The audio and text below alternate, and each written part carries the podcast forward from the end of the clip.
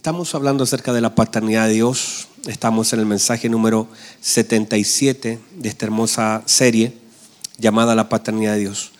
Y vamos a continuar hablando y edificando a través de su palabra y para eso vamos a Hebreos capítulo 12. Vamos a ver el versículo 9 en adelante. Mire lo que dice la palabra del Señor. ¿Están acá todos? Dice así la palabra. Eh, mi hijo, siéntese acá.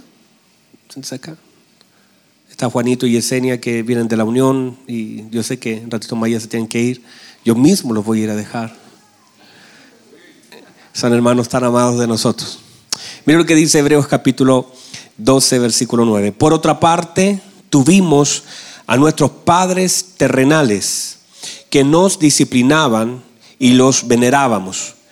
¿Por qué no obedeceremos mucho mejor al Padre de los Espíritus y viviremos?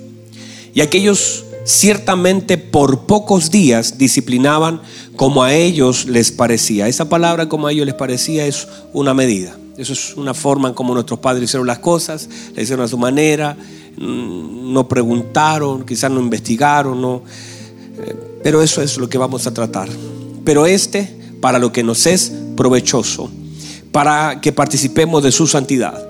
Es verdad que ninguna disciplina al presente parece ser causa de gozo, sino de tristeza.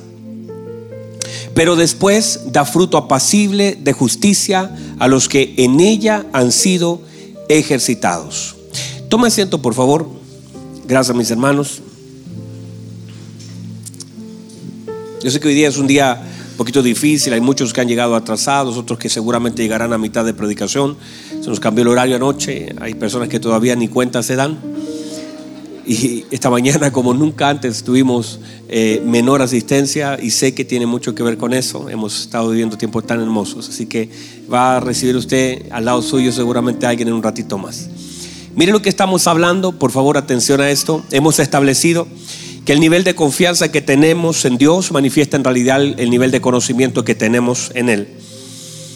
Eh, aquí tiene que ver mucho con el nivel de lo que nosotros conocemos del Señor y a veces nosotros equivocadamente comenzamos a medir. Ya se establece lo siguiente, ponga atención. Una cosa tiene que ver con la medida de Dios para con nosotros, o sea, lo que nuestros padres hicieron en relación a la disciplina. Muchas de esas cosas que ellos hicieron no solamente dejaron marcas en el cuerpo que luego se borran, una cosa aquí en la espalda. Hay gente que, mucho de eso hemos hablado a lo largo de todo esto. Hay gente que usó la violencia, que también vamos a verlo en un minuto más, que la gente de pronto usó eh, fuerza desmedida en algunos casos, porque todo lo que era la corrección muchas veces de nuestros padres tenía mucho que ver con el nivel de enojo, con el nivel de ira. A mayor nivel de enojo, más fuerza en el golpe había. El castigo era más duro, pero no, no estaba solamente en la intención, no era el hecho de disciplinarnos para no cometer errores, sino castigarnos por lo que había sucedido. Entonces todas esas cosas de pronto fueron desproporcionadas. Entonces eso mismo fue extinguiendo la confianza, sin darnos cuenta, porque hay cosas que, no, que son casi inconscientes, que, que alguien de pronto, eso mismo pasa en los matrimonios. Cuando de pronto alguien es violento, alguien que dice un día te amo, y el otro día te da una paliza. Un día te dice te amo, al otro día te engañan. Un día te dicen no puedo vivir sin ti y al otro día está viviendo con otra persona. Y todas esas cosas, a, pesar de que uno pareciera quitarles y restarles importancia, por supuesto que afectan la confianza, afectan el corazón, Puede ser que no sean tan evidentes inicialmente, porque todos nosotros decimos, no, si yo soy fuerte, yo puedo resistir, eh, esto le pasa a cualquiera y a veces la justificación, mire, ninguna justificación sana un corazón, nada. Uno puede justificar lo que hizo un papá, uno puede tratar de justificar lo que hizo un papá, tratar de justificar. Hay, personas, incluso he escuchado testimonio de gente que dice, bueno, mi papá se fue, pero bueno, sí, es que él necesita, y justifican aún el abandono justifican el dolor, justifican el maltrato. Hay mujeres que justifican el maltrato. No, yo me lo merecía. No le quedó buena la comida, me merecía ese castigo. Ustedes saben que eso no es así. Y todas esas cosas que de pronto sin darnos cuenta comienzan a ser una justificación. Y eso, a pesar de que inicialmente no se dé cuenta usted del daño que provoca, claro que provoca daño. Provoca daño evidente. No solamente en el cuerpo. Mire, los golpes en el cuerpo desaparecen más rápidos que los recuerdos en la mente. Hay cosas que salen a los segundo, tercer día, pero hay cosas que no se van de nuestra vida nunca. Y a pesar de que no es, míreme, no es solo el rencor de lo que pasó, porque en un momento cuando te golpean quedas con rabia, quedan contenido, eh, mil cosas, pero luego eso deja una huella más fuerte que es, tiene que ver con la confianza, de cómo se daña la confianza, de cómo confiar en alguien que dice que te ama y te trata de esa forma. Entonces luego, todo eso nosotros lo extrapolamos a la paternidad de Dios, a la relación de padre, inmediatamente toda esa experiencia bajo entendimiento o grabada en la mente de una persona, porque hay cosas que de pronto no están así como presentes, pero están grabadas en la mente de alguien. Y todo eso que está grabado, cuando de pronto te hablan de papá, te hablan del amor y tú mismo ah, te equivocas, tropiezas en la vida, andas pensando en qué momento te llega el manotazo hacia abajo. Es como cuando hiciste algo malo y estás en la mesa y ¿qué hiciste? Y todos saben que hiciste algo y tú estás tan nervioso, te sientas a la mesa nervioso, te sientas a la mesa angustiado. Hay niños que se orinan por el miedo. Hay niños que se orinan del temor. Hay niños que cuando han cometido, míreme por favor, esto es serio. Hay niños que cuando han cometido un error y la mamá le dice, cuando llegue tu papá, les voy a decir lo que hiciste y están todo el tiempo, si eso fue en la mañana, están todo el día pensando que papá no llegue, que papá no llegue, que papá no llegue, que a mamá se lo olvide. y todo eso, finalmente, de alguna manera, la figura que se generó a partir de lo que hicimos o tuvimos como paternidad, afectó mucho el corazón. Porque finalmente cuando te hablan de papá y eso quedó grabado, y en algún momento ese recuerdo, que papá no llegue, y si hay algo malo, que papá no llegue, y, comienza a grabarse.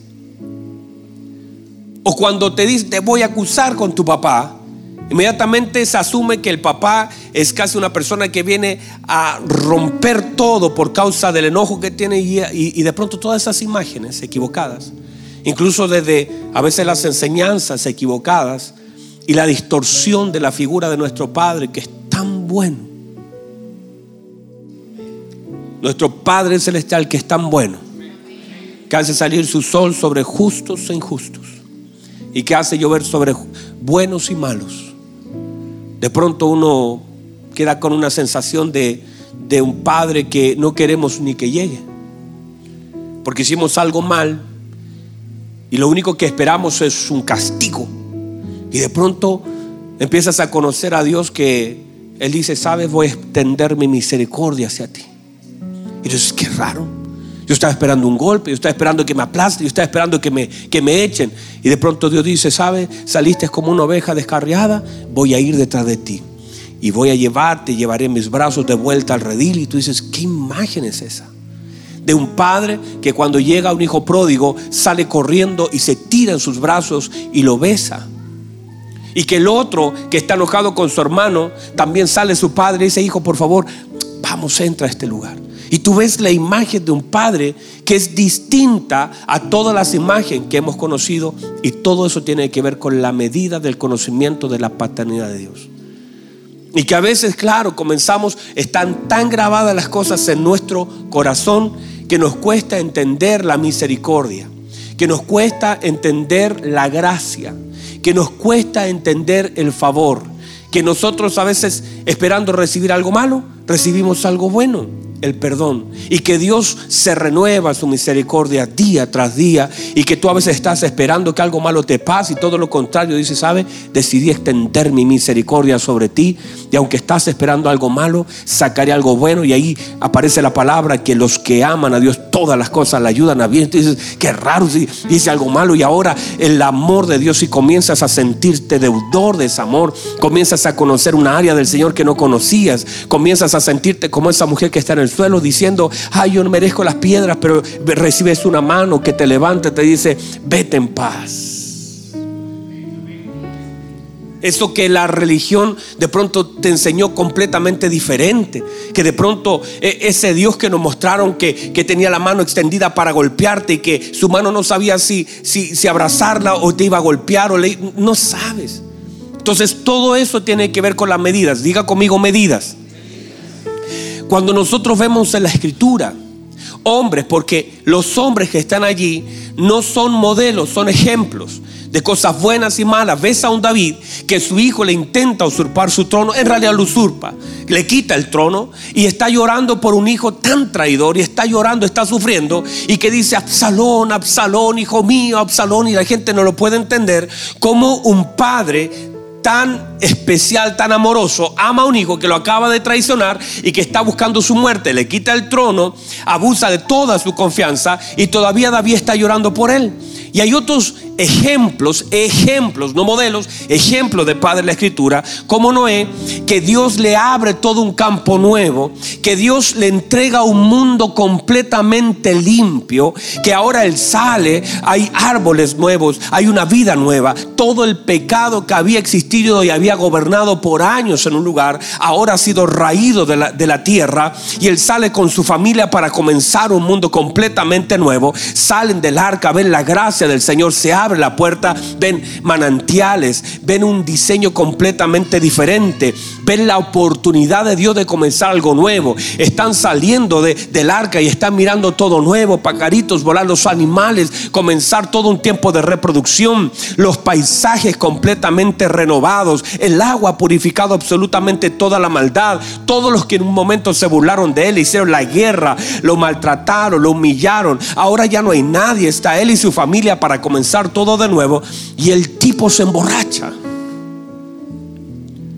Y el tipo, perdón el tipo, el hermano no es porque va a llegar al cielo. Me voy a encontrar con él en el cielo, no quiero tener problemas con Noé. Vivió muchos años. Y Noé, mi hermano Noé, planta una viña y toma de la viña y se emborracha. Y medio borracho se saca la ropa y queda desnudo. Su hijo viene, su hijo Can comienza a caminar, lo ve desnudo y no haya que hacer, no sabe qué hacer, no ha visto a su padre desnudo y no ha visto a su padre borracho. Y entonces sale eh, Can corriendo, va a buscar a sus hermanos. Sus hermanos ponen sus trajes sobre sus espaldas y comienzan a caminar hacia atrás. Y papá, papá, comienzan a caminar papá, hasta que dan con el cuerpo de su papá, le dicen, papá, póngase el traje, está, está todo desnudo. El papá se pone y, y después dice, ay, ¿quién me vio desnudo? Can. Y maldice a su hijo. Y tú dices, ¿por qué lo maldice? Si el que cometió el error fue él. Si Él se equivocó en un mundo nuevo, en un mundo que el Señor le está dando, si el Señor dice que sacó toda maldición, ¿por qué ahora Él maldice a su hijo? Y cómo el error de un padre condiciona la vida de un hijo. Cómo sin darnos cuenta, porque esto no es, no es de, no es de, digo, es un ejemplo de hace miles de años atrás pero que ese ejemplo permanece vigente. Que hay padres que cometen errores y los errores de los padres muchas veces son la desgracia de los hijos. Podemos decir, y por favor, entienda que estoy tomando una parte de la vida de Noé, no toda la vida de Noé. él está en los héroes de la fe, él, él hizo cosas extraordinarias, ya le hemos hablado. Estoy tomando una parte para dar un ejemplo de cómo a veces un acto, una, un, un desliz, una, una licencia equivocada en la vida de un padre trae tanta desgracia sobre la vida de un hijo. Como a veces sin darnos cuenta, nosotros que podemos juzgar a Noé, también nosotros hemos traído tanta desgracia a la vida de nuestros hijos por nuestra conducta, por desnudarnos, por exponernos, por tomar lo que no debíamos en el tiempo que no debíamos, por no hacer las cosas de una forma temerosa delante de Dios el pago de esa falta de temor lo han tenido que costear los hijos. Y tenemos a un montón de hijos pagando el precio del pecado de los padres. Usted dice, ay pastor, pero qué? Claro, porque el engaño de tu padre, el adulterio de tu padre, trajo separación a tu vida y creciste en un papá, tú lo puedes justificar. Puede decir, bueno, se fue. No, porque eso, sin darte cuenta, marcó un, un, tiempo en tu vida, marcó un dolor en tu vida y ha marcado también a tu madre, a tus hermanos y a todo. ¿Por qué? Porque se dio una licencia que no se tenía que dar. Las medidas equivocadas están acá todavía. Como de pronto, sin darnos cuenta, condicionamos y, uno puede, por eso la Biblia dice que el perfumista, que una mosca, una mosca, dice, una mosca, algo, míreme, la mosca vive 24 horas. Pero ¿cómo molestan?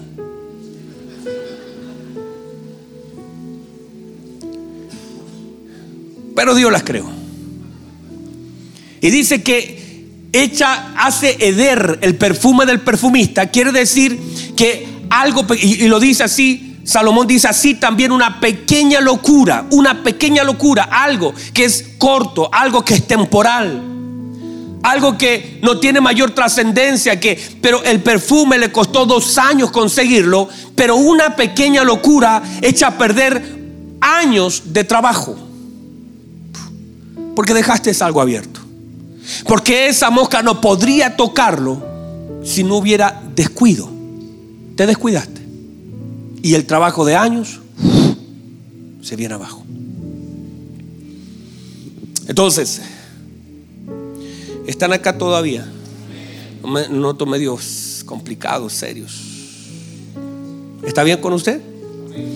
Entonces establecimos y hemos establecido la importancia que tiene estas medidas. Porque si no se mide sabiamente, se vivirá equivocadamente. Si no medimos con, con sabiduría, las decisiones que tomamos, la licencia que nos damos, la conducta que tenemos. Usted no puede pensar que es intrascendente las decisiones que toma. Si siembra malas decisiones, cosechará malos resultados. Y uno puede decir, bueno, no, a veces estás sembrando constantemente cosas malas. No estás siendo consciente, no estás midiendo, no estás esforzándote por calcular. El que quiera construir una torre, siéntese a pensar. Piense, medite, busque del Señor, pero no podemos hacer de las cosas tan importantes de nuestra vida una improvisación. No tenemos una segunda oportunidad con nuestros hijos. No tenemos. Es una oportunidad. Son par de años que estaremos con ellos.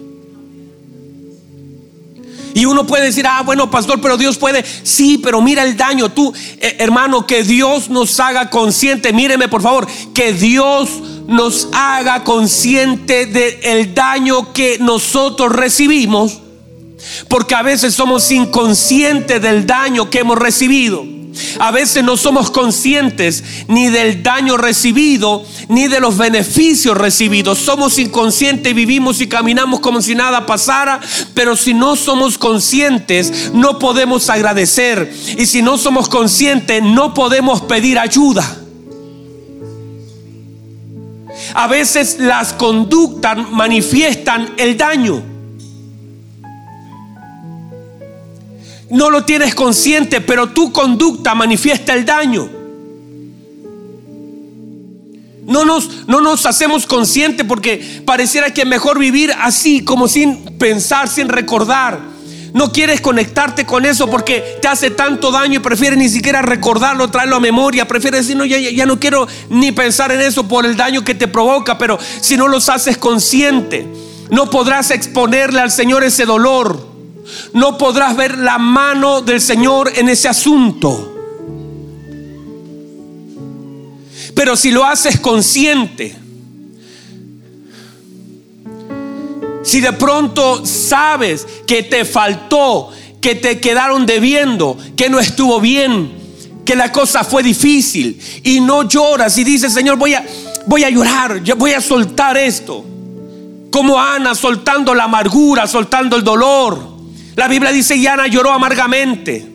No vemos, no vemos a Ana llorar amargamente.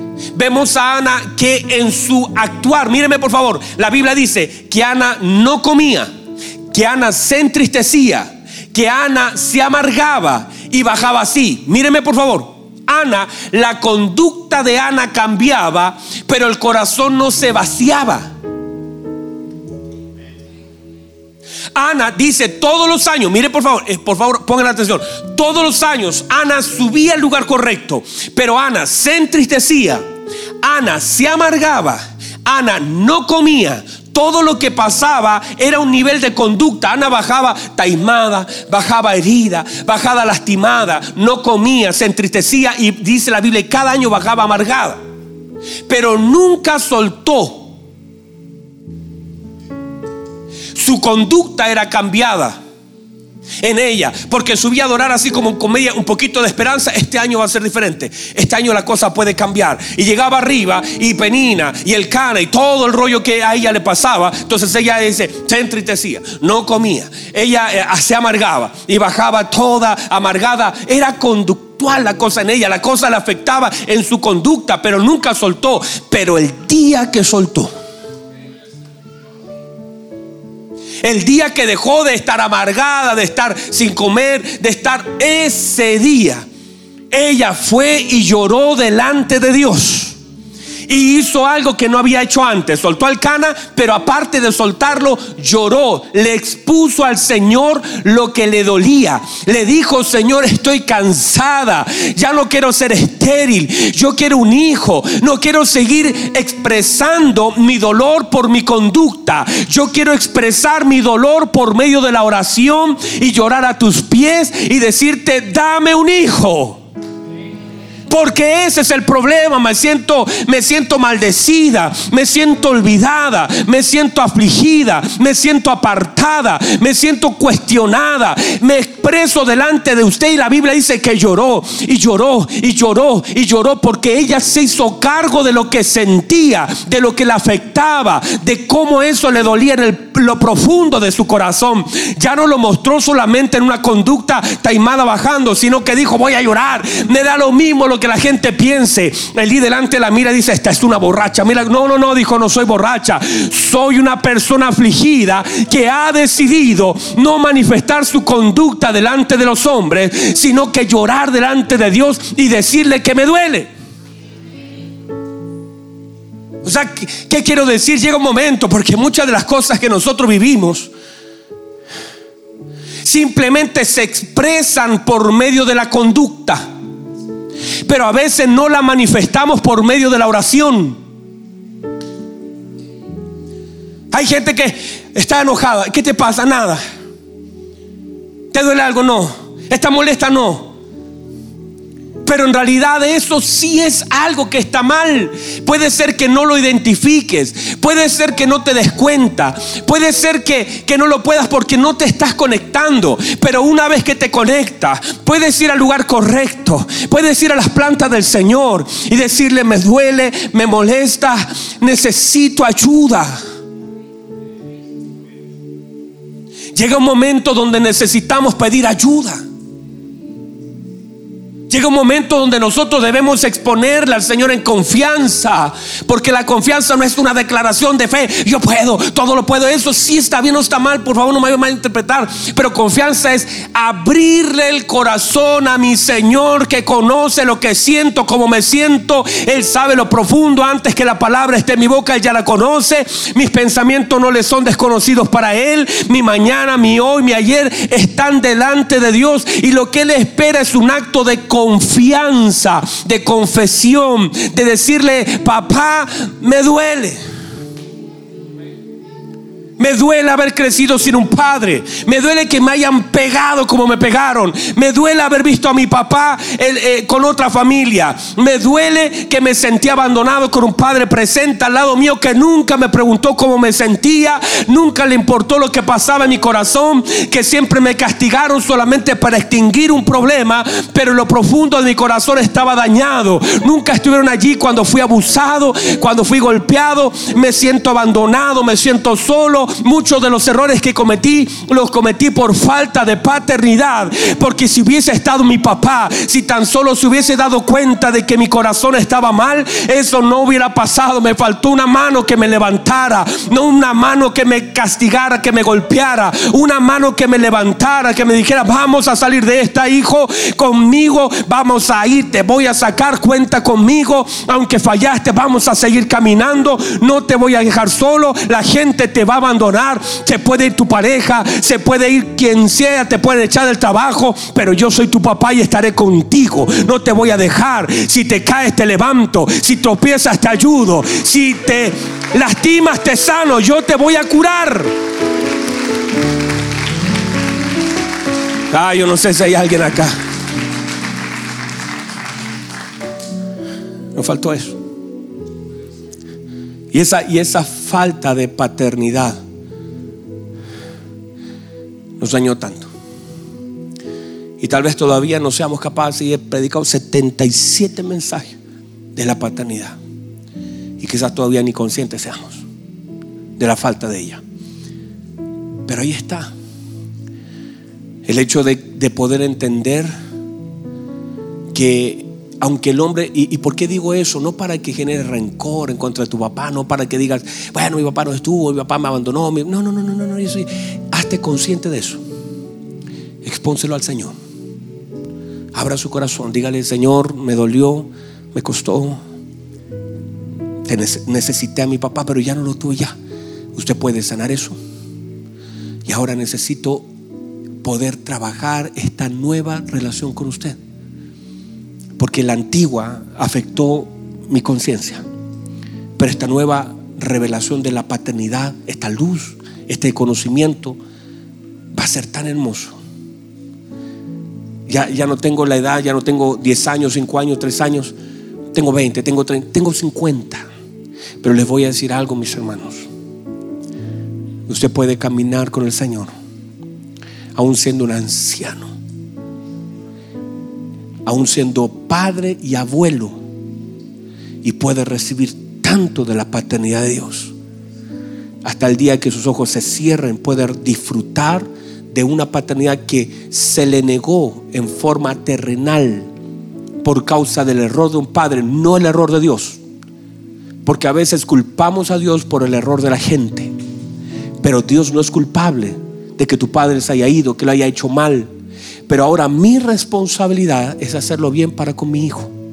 Porque queriendo a veces, hace días atrás le dije a un, a un muchacho, él dijo, mi papá era malo, mi papá era violento, mi, papá era cruel, mi papá... Y yo le dije, sabes, tú has repetido todos los días, yo no quiero ser igual que mi papá, pero sigue siendo el mismo.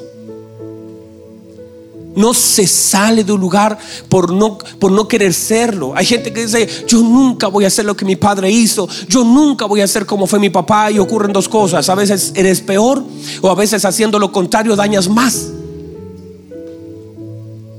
Hay gente que dice, ay, yo fui tan abandonado, mi papá me, me, dejó, nunca se preocupa. Y ahora tú andas así, encima de tu hijo, no lo dejas caminar, lo dejas, porque eres tan aprensivo, porque a ti te hicieron tanto daño, porque te descuidaron, que ahora eres tan aprensivo que no dejas ni un segundo a tu hijo. Y de pronto eso le puede hacer más daño.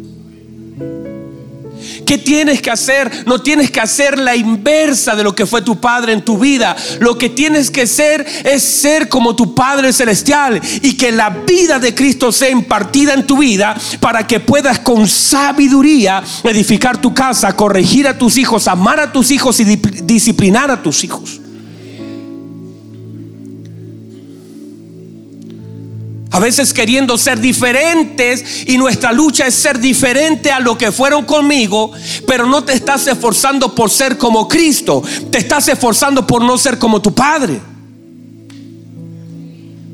Y todo tu esfuerzo y tus energías las gastas para yo no voy a ser como él, yo no voy a actuar como él, yo no voy a ser como fue conmigo. Y estás enfocado equivocadamente, tus ojos están conectados en lo malo que fueron contigo. Y tú dices, yo no voy a ser igual con mis hijos. Pero no, no gastes tus energías en no ser como tu padre fue contigo, sino gasta tus fuerzas en ser como Cristo. Porque si la imagen de Cristo se forma en la vida del hombre, podrá entregar lo que los hijos necesitan. No sé si hay alguien acá todavía. Oye, hermano, siento, siento a Dios como tocando, como golpeando. Este, este tema es tan trascendente sobre nuestra vida que si usted logra atenderlo y logra entenderlo, sus niveles de confianza en su Padre van a cambiar absolutamente. Porque el problema de todo lo que nosotros vivimos, a veces nuestra falta de confianza, a veces nuestra falta, todo tiene que ver con en relación a qué. La gente dice, ay pastor, pero esto es difícil, difícil en relación a qué. Pastor, es que lo que estoy enfrentando es muy grande, muy grande en relación a qué, a quién. Pastor, lo que pasa es que la enfermedad no tiene difícil en relación a qué. Grande en relación a quién. Fuerte en relación a quién. Numeroso en relación a quién. Complejo en relación a qué. Porque las medidas que tomamos fueron, fueron, fueron tocadas. Estamos midiendo mal.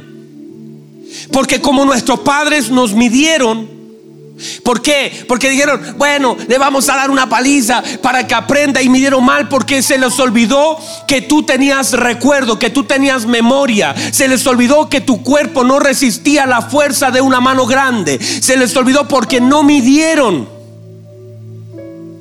Porque extinguiendo una conducta ahora generaron un daño permanente. Porque un padre puede decir, justificar, bueno, yo me voy con una persona, total voy a visitar a mis hijos, total me voy a hacer presente con una cuota, total voy a estar allí, aunque me vaya con otra persona, porque bueno, yo amo a la persona y me dieron mal, porque ellos trataron de satisfacer un deseo, pero ese deseo fue el costo de tu abandono.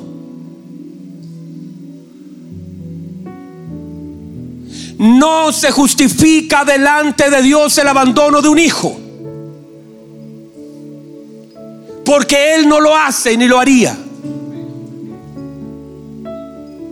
Y todo lo que comenzamos a ver tiene que ver con las medidas equivocadas. La Biblia establece, nuestros padres nos corrigieron, nos disciplinaron como a ellos les parecía. Y eso no fue provechoso. Y aún así haya sido bueno y haya sido pensado y así está bien, pero nunca tendrá la medida de nuestro Padre. Están acá. Yo estoy haciendo un esfuerzo y creo que usted está recibiendo la palabra. Entonces cuando comenzamos a medir mal, vivimos mal. Porque medimos en parámetros equivocados. Nosotros no tenemos la capacidad de medir el mañana. Nuestro Padre Celestial sí. No tenemos la forma de medir el ayer, el daño. Nuestro Padre sí. Entonces nuestro Padre comienza a medir con una balanza distinta a la nuestra. Nosotros medimos de acuerdo a lo que está delante de nuestros ojos y medimos y medimos y medimos. Así, si no hago eso, bueno, ¿a qué le importa a Dios?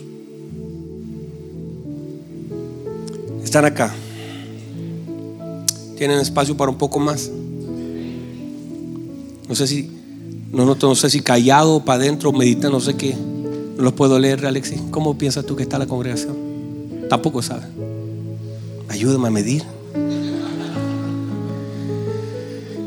Yo no sé si están para adentro por el mensaje o están ahí porque les falta una hora de sueño. ¿Están recibiendo? ¿Están pensando? ¿Dios le está hablando? Porque eso es lo más importante. Y no tiene que ver si estamos una hora aquí gritando, sino si Dios nos habló por algo que Él quiere hacer en nosotros. Un, buen mensaje no se mide por si hablo 20 o 30 principios, sino cuánto de Dios oí y cuánto de eso puedo cambiar hoy. ni siquiera sé qué voy a hacer ahora. Tengo aquí todo mi mensajito. Ya los veo y me, pasa algo. Siento que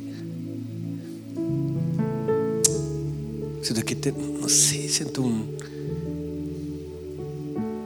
fuimos tan expuestos. Hay tanto que necesitamos de Dios. Y siento que la paternidad tiene que ser tan revelada. Porque tienes que conocer a Dios. No solamente conocer de Dios, sino conocer a Dios. Su medida hacia nosotros, su amor. Tienes que conocer su paternidad. Tienes que conocer su gracia. Y sabes, donde a veces recibimos mayor gracia es en medio de los peores pecados de nuestra vida. Por eso el Señor dijo, al, al que más se le perdona, más ama.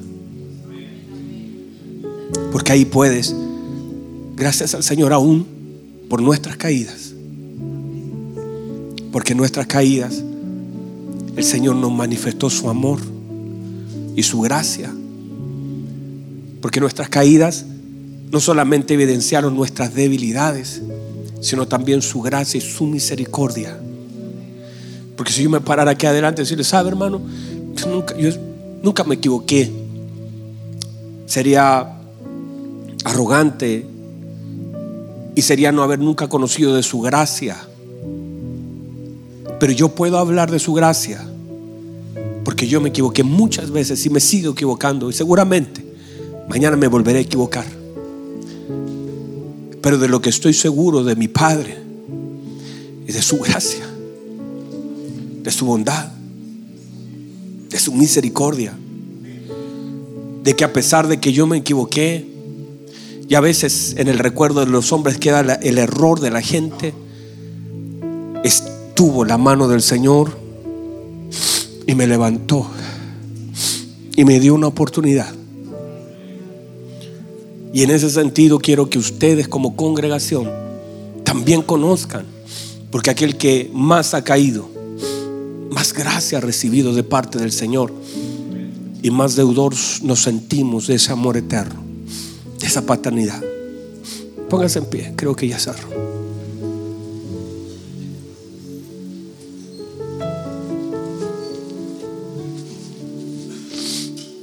Cierra sus ojos un minuto, por favor.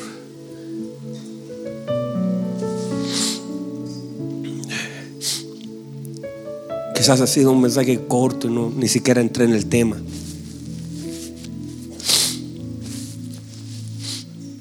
Pero necesito ministrar su corazón.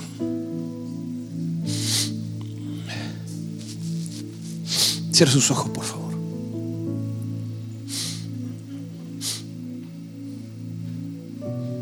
Deje que el Padre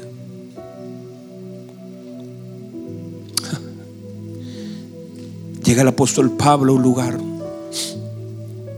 Estaba lleno de dioses. Jorgito, ¿dónde quedaba ese lugar? No me recuerdo. ¿Te acuerdas? El lugar donde llega el apóstol Pablo. Y había lleno de dioses, pero dice al Dios no conocido. ¿Te recuerdas? Aerópago. Gracias, a Dios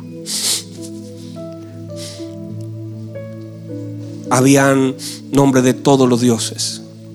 La gente cada vez que inventaba uno, levantaba uno, ponía un nombre en ese lugar. Y había un espacio vacío. Y decía al Dios no conocido. Y el apóstol Pablo dice, les voy a hablar de ese Dios que ustedes no conocen. Están llenas sus murallas, sus calles de dioses que conocen, pero no tienen poder para ayudarle. Les quiero hablar de ese Dios que ustedes no conocen. Y tal vez lo que usted conozca de Dios está bien porque porque es lo que Dios le ha revelado. Y el nivel de conocimiento que tenga de Dios será manifestado por el nivel de confianza con la que enfrenta lo que debe enfrentar en la vida. Se enfrenta a un problema, a un cáncer, y queda todo temeroso. Le falta conocer a Dios. Porque un cáncer no se enfrenta con temor. Se enfrenta con fe. Porque Dios puede sanar pero si aún así Dios no sanara, no tengo temor al cáncer. Tengo temor a Dios. Porque bien pudiera ser que ese cáncer venga para que su gloria sea manifiesta o venga a cerrar un ciclo de mi vida. Pero el conocimiento que tengas de Dios será la forma como enfrentarás lo que tengas que enfrentar. A veces, sin darte cuenta, todo lo de afuera parece tan grande y engrandeces lo de afuera. Todos tus problemas parecen tan grandes, tan difíciles, tan imposibles. Aún problemas pequeños los engrandeces tanto porque te falta conocer a Dios. Y esa falta de conocimiento de Dios hace que todo lo de afuera pareciera más grande. ¿Qué es más grande que tu Dios? ¿Qué es más grande que tu Padre? ¿Qué es más grande que Dios? Nada es más grande que tu Dios. Pero tu conocimiento, a veces la falta de conocimiento de Dios, te ha afectado mucho en la forma que tienes de vivir.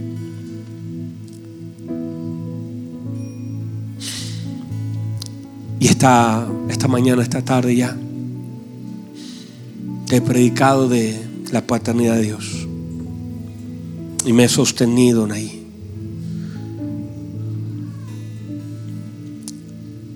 Y Dios quiere revelarse. Y es tanto que nos dejó a su hijo por más de tres años, a su hijo primogénito, para que tú conozcas cómo es la relación verdadera entre un hijo y su padre. Para que veas cómo un padre puede consolar en un hexemaní cuando un hijo está en desesperación. Para que veas Cómo un hijo puede confiar en Dios aún en una cruz.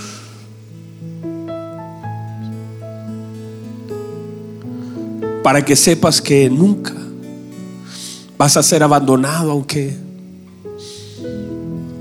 aunque toda la gente se fuera de tu lado, Dios dice, "Yo me voy a quedar."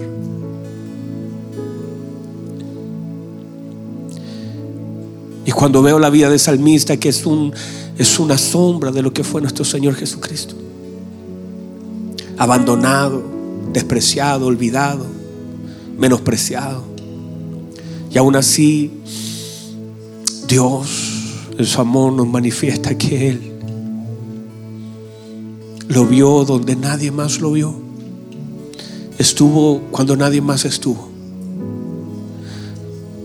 Sacó detrás de las ovejas. Lo ungió en medio de sus hermanos. Le ayudó a derribar un gigante. Pero también lo perdonó cuando cayó. También lo levantó cuando él sentía que su alma desfallecía dentro de él. También creó un corazón nuevo dentro de él. También le dio una oportunidad.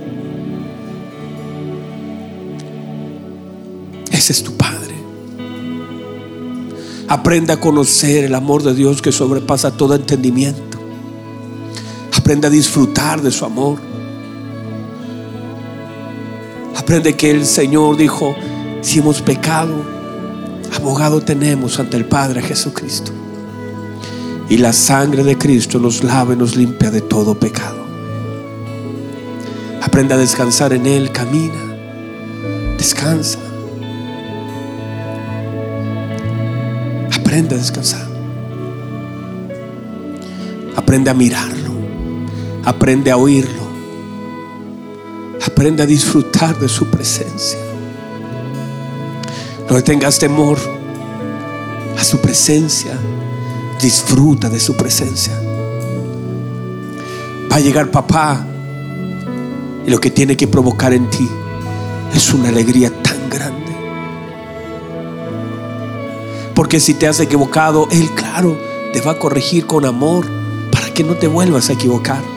Porque cuando nos equivocamos, no solamente nos dañamos a nosotros mismos, Alguien más también es dañado.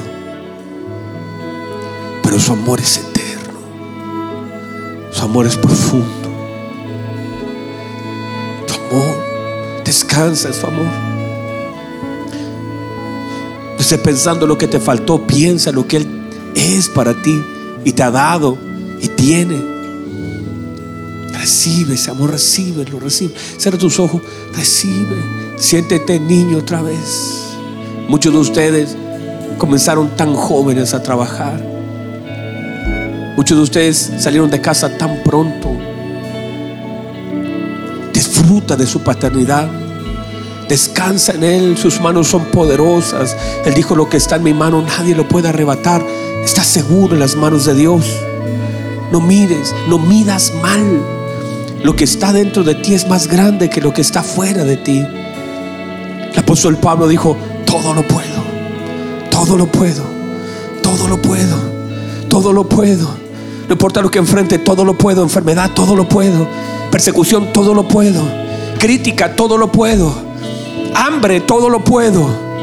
No importa lo que tenga que enfrentar, todo lo puedo. Cristo, Cristo me fortalece, Cristo me fortalece, Cristo, no importa. Lo que tenga que enfrentar Cristo es mi fortaleza, Él me fortalece. Todo lo puedo en Cristo. Estás en Él y en Él estás seguro. Él no te va a abandonar. Él no te va a dejar. Él no va detrás de otro hijo. Eres tú su hijo. Sus manos están abiertas para ti. Él te abraza como nadie te ha abrazado.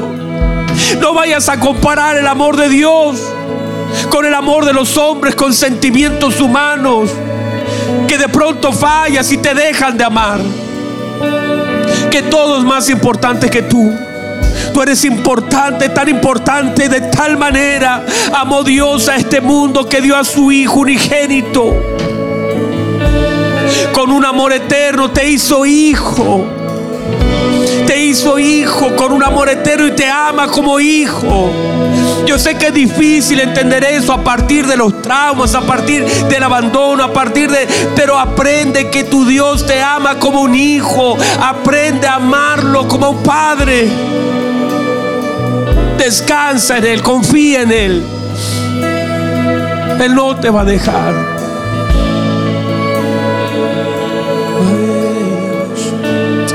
Levanta tus manos.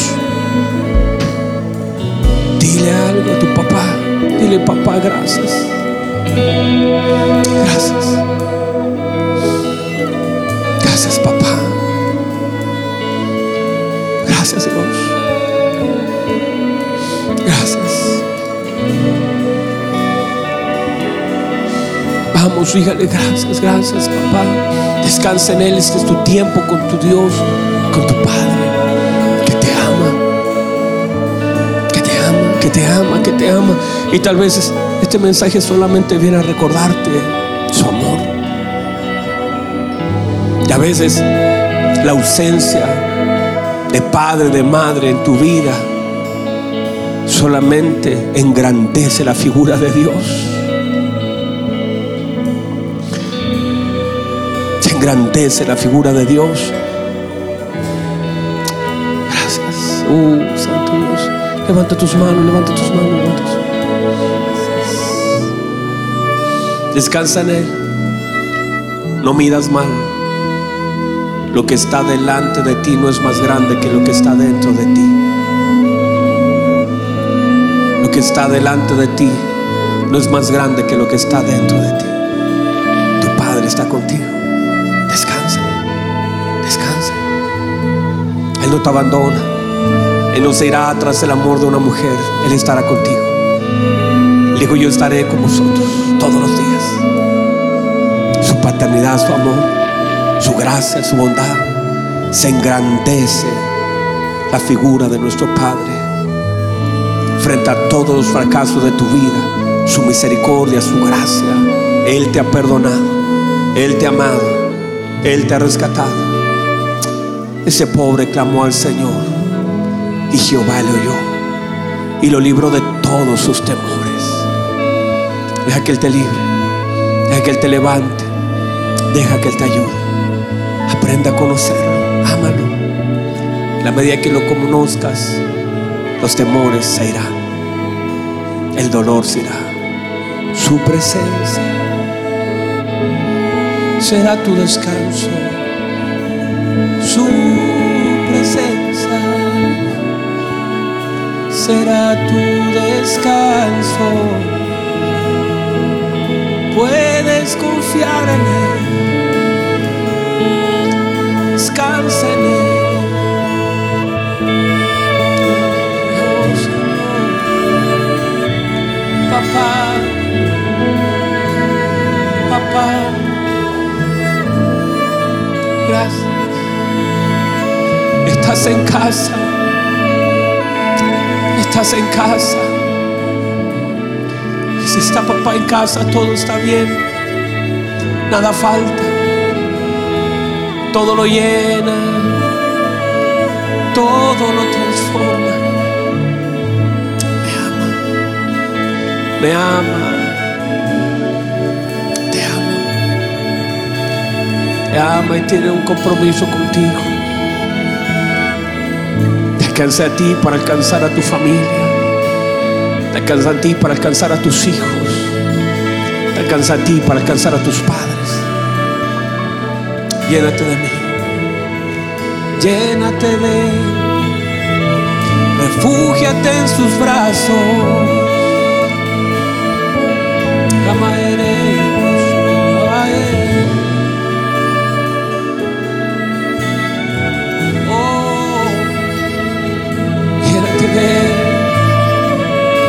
Llora sus plantas. Llora sus plantas. Dile que te dolió. Dile que aún te cuesta entender muchas cosas que viviste. Pero que descansas en su amor. Descansamos en ti, Señor. Descansamos en su presencia. Su presencia. Papá, estás en casa.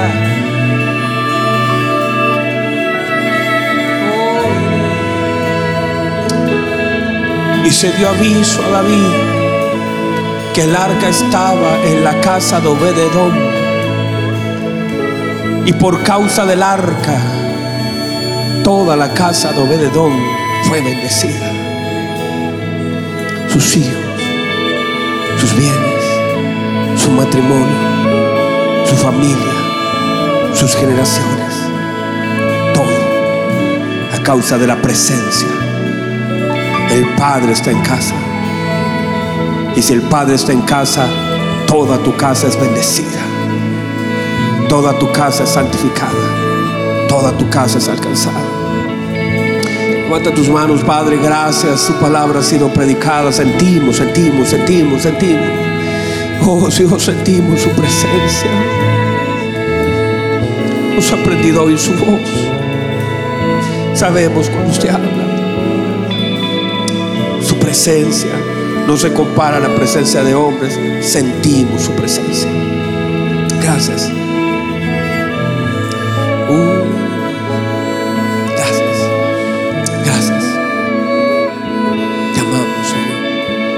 Siga fluyendo, Señor. Siga fluyendo en nuestros corazones, en nuestra vida. Que su palabra sea glorificada. Que su nombre sea exaltado. Gracias. Doy gloria en el nombre de nuestro Señor Jesucristo. Porque no levantas un fuerte aplauso a tu Señor mientras aplaudes. Mientras aplaudes, mientras aplaudes. Dile gracias, papá. Te amamos, te amamos, te amamos, te amamos. Vamos, vamos, vamos.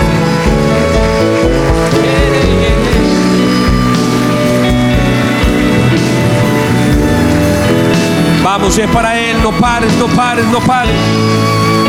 Dale gloria, dale honra, dale alabanza.